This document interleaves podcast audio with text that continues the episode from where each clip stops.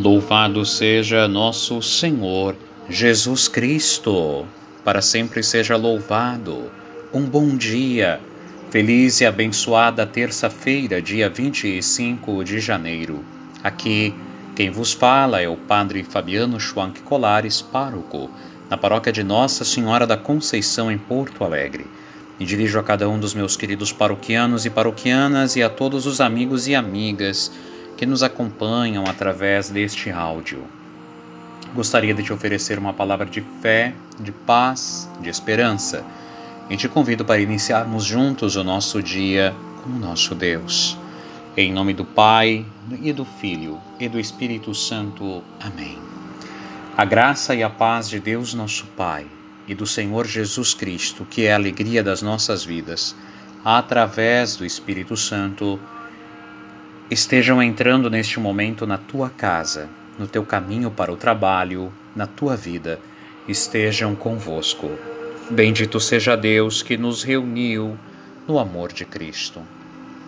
Querido irmão e irmã, uma grande alegria compartilhar contigo da palavra do Senhor. Hoje é dia de São Paulo Apóstolo, 25 de janeiro, dia da sua conversão. Hoje é também, como repercussão do dia da conversão de Paulo, o aniversário da cidade de São Paulo aqui no Brasil. Sim, a cidade de São Paulo foi fundada num 25 de janeiro, dia da conversão de São Paulo, do ano de 1554. Logo, a nossa cidade de São Paulo está completando 467 anos. Nasceu através dos padres jesuítas que ali se fixaram. São Paulo, cidade tão importante para nós, em homenagem ao apóstolo Paulo. Tantas é, instituições, tantas ruas, tantas avenidas, é, tantas localidades recebem o nome deste homem tão importante para o cristianismo. E hoje vamos ouvir falar dele, inclusive na primeira leitura, que é dos, do livro dos Atos dos Apóstolos, capítulo 9, versículo, versículos 1 a 22. Naqueles dias, Saulo só respirava ameaças e morte contra os discípulos do Senhor. Ele apresentou-se ao sumo sacerdote e pediu-lhe cartas de recomendação para as sinagogas de Damasco, a fim de levar presos para Jerusalém os homens e mulheres que encontrasse seguindo o caminho. Durante a viagem, quando já estava perto de Damasco, Saulo, de repente, viu-se cercado por uma luz que vinha do céu. Caindo por terra, ele ouviu uma voz que lhe dizia: Saulo, Saulo, por que me persegues?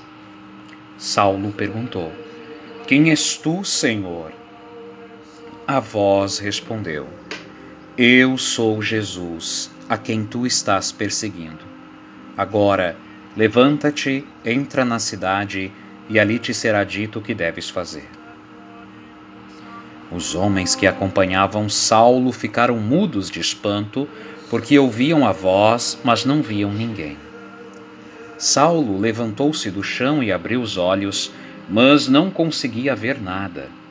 Então pegaram nele pela mão e levaram-no para Damasco. Saulo ficou três dias sem poder ver, e não comeu nem bebeu. Em Damasco havia um discípulo chamado Ananias. O Senhor chamou, o Senhor o chamou numa visão. Ananias. E Ananias respondeu: Aqui estou, Senhor. O Senhor lhe disse: Levanta-te, vai à rua que se chama direita e procura na casa de Judas por um homem de Tarso chamado Saulo. Ele está rezando. E numa visão, Saulo contemplou um homem chamado Ananias entrando e impondo-lhe as mãos para que recuperasse a vista. Ananias respondeu: Senhor, já ouvi muitos falarem deste homem e do mal que fez aos teus fiéis que estão em Jerusalém. E aqui em Damasco ele tem plenos poderes recebidos dos sumos sacerdotes para prender todos os que invocam o teu nome. Mas o Senhor disse a Ananias: Vai, porque esse homem é um instrumento que escolhi para anunciar o meu nome aos pagãos, aos reis e ao povo de Israel. Eu vou mostrar-lhe quanto ele deve sofrer por minha causa. Então Ananias saiu, entrou na casa e impôs as mãos sobre Saulo, dizendo: Saulo, meu irmão, o Senhor Jesus que te apareceu quando vinhas no caminho, ele me mandou aqui para que tu recuperes a vista e fiques cheio do Espírito Santo. E imediatamente caíram dos olhos de Saulo como que escamas, e ele recuperou a vista. Em seguida, Saulo levantou-se e foi batizado. Tendo tomado alimento, sentiu-se reconfortado. Saulo passou alguns dias com os discípulos de Damasco e logo começou a pregar nas sinagogas, afirmando que Jesus é o Filho de Deus. Os ouvintes ficaram perplexos e comentavam: Este não é o homem que em Jerusalém perseguia com violência os que invocavam o nome de Jesus? E não veio aqui justamente para prendê-los e levá-los aos sumos sacerdotes? Mas Saulo se fortalecia cada vez mais e deixava confusos os judeus que moravam em Damasco, demonstrando que Jesus é o Messias. Palavra do Senhor. Graças a Deus.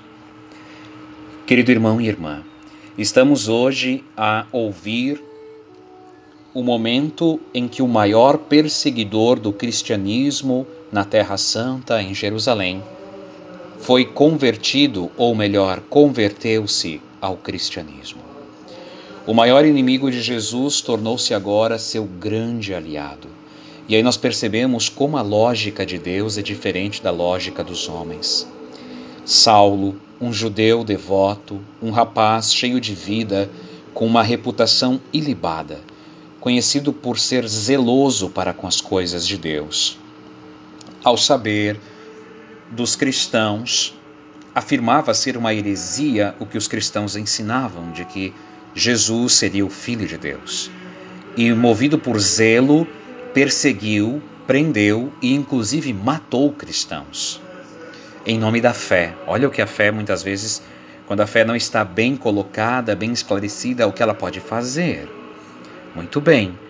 Paulo, Saulo perseguiu a muitos, inclusive o livro dos Atos diz que ele é uma das testemunhas do primeiro assassinato, do primeiro martírio.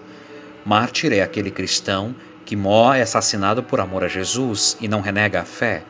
Foi com Santo Estevão e diz a Escritura que Saulo lá estava presente. Aqui, este homem que começa a perseguir veementemente o cristianismo e a Jesus, é por Jesus tocado, é por Jesus convertido.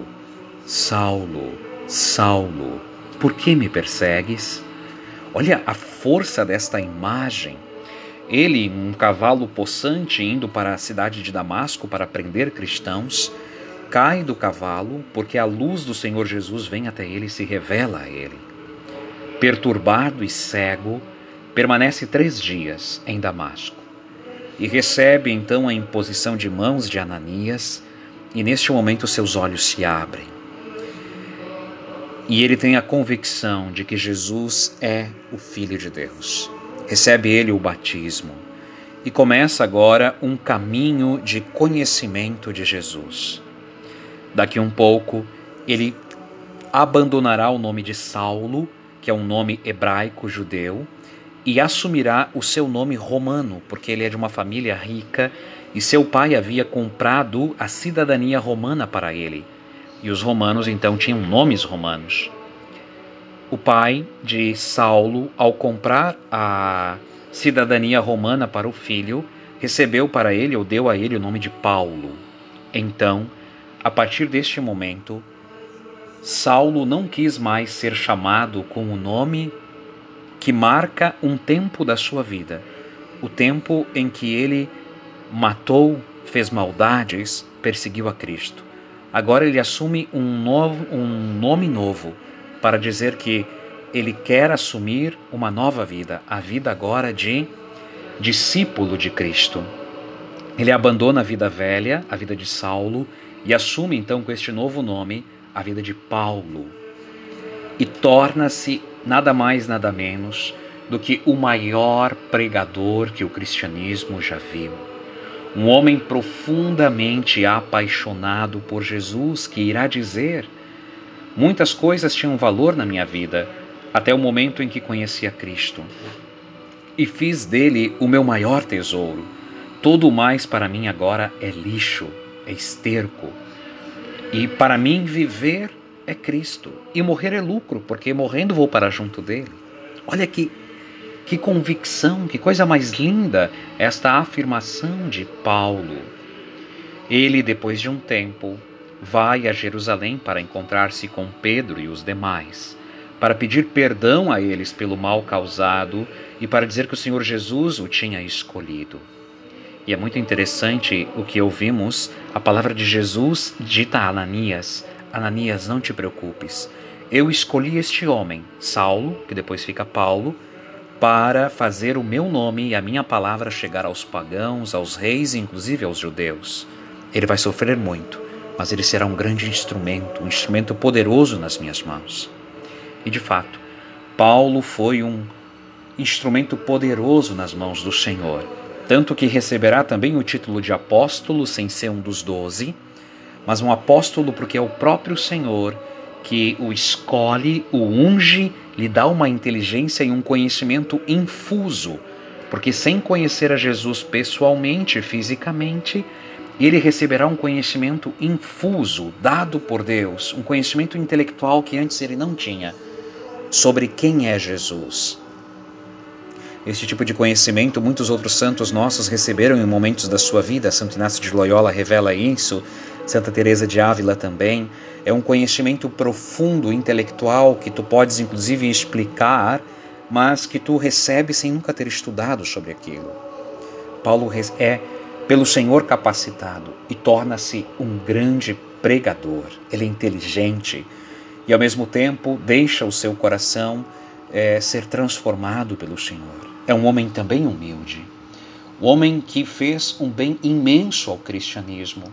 Escreveu, fundou dezenas de comunidades. Ia até um lugar, falava de Jesus com paixão, com amor, as pessoas se encantavam, ele batizava, ficava ali convivendo um tempo com eles, organizava a comunidade, escolhia presbíteros, sacerdotes, eh, catequistas, eh, organizava a comunidade e depois ele partia e de longe, com saudades daquela comunidade com a qual ele conviveu um ano, dois, três, quatro, então ele escrevia uma carta para falar e orientar a comunidade e dizer que ele não os havia esquecido.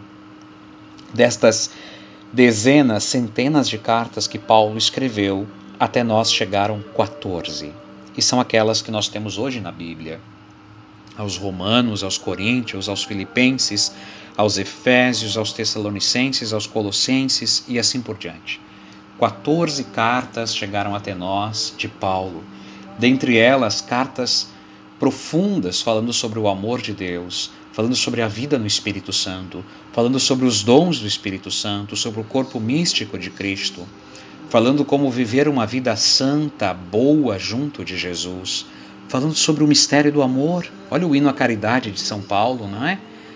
É, o amor ou a caridade tudo crê, tudo espera, tudo acredita, tudo perdoa.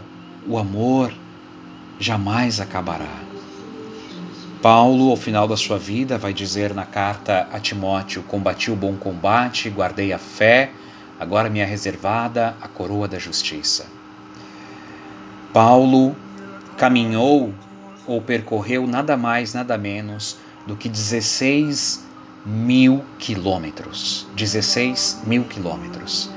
A Universidade de Stanford fez um cálculo das viagens de Paulo, dizendo que ele teria percorrido, na primeira das suas grandes viagens, cerca de 1.581 milhas. Na segunda, 3.050 milhas. Na terceira, 3.307 milhas. Depois, o deslocamento é, de Jerusalém a Roma, onde ele foi decapitado, mais 2.344 milhas, totalizando 10.282 milhas, que se convertem em 16.547 quilômetros, ao longo das suas quatro viagens, na maior parte delas caminhando, em algumas delas de barco. Enfrentou açoites, apedrejamentos, perigos, rios desertos, salteadores, tudo fez por amor a Cristo, por amor a Cristo. Paulo é para nós um colosso da nossa fé. E hoje nós louvamos e bendizemos a Deus, louvamos e bendizemos a Jesus, o Senhor das nossas vidas, por não ter renegado e abandonado a Saulo, mas pelo contrário, por ter convertido Saulo e tê-lo transformado num baluarte da nossa espiritualidade, da nossa fé. Se tu não conheces as cartas de Paulo, te convido a começar por Romanos, Coríntios e assim segue. Um homem de um profundo conhecimento, de uma profunda intimidade com o Senhor. No auge da sua pregação, vai de novo a Jerusalém para perguntar o que Pedro pensa e acha sobre a pregação aos pagãos, aqueles que não tinham nascido judeus. E é graças à insistência de Paulo que o cristianismo se abriu para o mundo dos pagãos, para aqueles que não nasciam judeus. E é graças a essa abertura que você e eu hoje podemos estar aqui ouvindo este evangelho, podemos ser batizados, receber a fé, recebermos os sacramentos, especialmente a Eucaristia. Porque nós não somos nascidos de famílias judaicas, nós seríamos os pagãos. E foi especialmente para nós que Paulo dedicou toda a sua vida, toda a sua vida. Mais ou menos do ano 34, 33, 34 ao ano 67. Foram aí mais de 30 anos de um apostolado fecundo da parte de Paulo, de muito trabalho, de dedicação, de consumir-se por amor a Cristo, trabalhando com as próprias mãos, vivendo na casa de amigos, fazendo o bem, falando do amor do Senhor e indo aos confins do universo, aos confins do mundo, como ordenou Jesus no Evangelho. Pai nosso que estais no céu, santificado seja o vosso nome, venha a nós o vosso reino, seja feita a vossa vontade, assim na terra como no céu. O pão nosso de cada dia nos dai hoje. Perdoai-nos as nossas ofensas, assim como nós perdoamos a quem nos tem ofendido, e não nos deixeis cair em tentação, mas livrai-nos do mal. Amém. Ave Maria, cheia de graças, o Senhor é convosco. Bendita sois vós entre as mulheres. Bendito é o fruto do vosso ventre, Jesus. Santa Maria, Mãe de Deus, rogai por nós, os pecadores, agora e na hora de nossa morte. Amém. Nossa Senhora da Conceição, rogai por nós. Ó Maria concebida sem pecado, rogai por nós que recorremos a vós.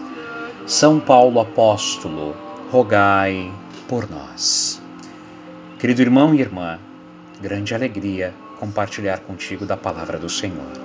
Que o Senhor esteja convosco, Ele está no meio de nós. Abençoe-vos, Deus Todo-Poderoso, Pai, Filho e Espírito Santo. Amém. Te desejo um dia abençoado no Senhor. Te desafio a pensar quantos quilômetros já caminhei por amor a Jesus, pensando em Paulo que andou 16 mil quilômetros. Quantos nós já andamos? indo até a nossa paróquia, indo até um santuário, ir, fazendo ir fazer um retiro, enfim. E te desejo hoje um dia abençoado na presença do Senhor e te envio um grande abraço.